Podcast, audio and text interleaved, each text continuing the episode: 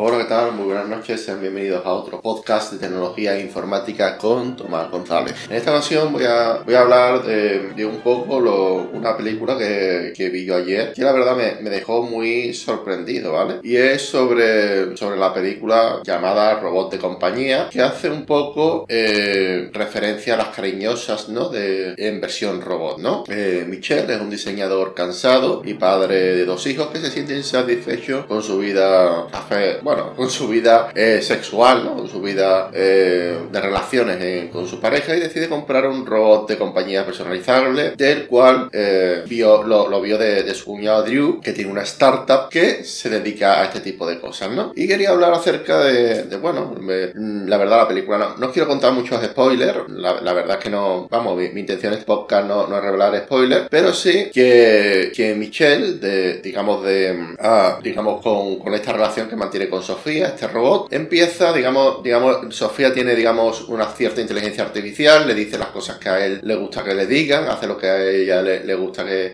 lo que a él le gusta que, le, que haga ella, etcétera. Es un robot muy pensado para satisfacer al hombre, al, bueno, al cliente, ¿no? Lo que sea. Y digamos de que se empieza, se empieza, digamos, a enamorar de, de esta, de este robot, ¿no? Y no, no voy a contar mucho, no voy a contar nada más. Decirte que, de que aquí en esta película se se, habla acerca de, la crítica social y de, y de, y de digamos, de, se, hace varios, varias, varias críticas, ¿no? Eh, en el sentido social y una reflexión ética sobre el uso de tecnologías para satisfacer las necesidades afectivas y sexuales de los seres humanos. Algunos de los que se abordan es la soledad y el aislamiento. La película muestra cómo los personajes recurren a los robots de compañía para llenar el vacío que sienten en sus vidas, sin importarles las consecuencias que estos puedan tener para sus relaciones reales con sus parejas, familiares o amigos, los robots se convierten en una forma de escapar de la realidad y evitar el compromiso, ¿no? Algo que puede, puede pasar dentro de algunos años también con el universo del metaverso y, digamos, habla del consumismo y la mercantilización, ¿no? La película habla de cómo la industria de los robots de compañía se aprovecha de la vulnerabilidad e insatisfacción de personas para vender un producto y prometer la, solución de todos sus problemas. De ciertamente que esto es un problema de por sí, porque si la gente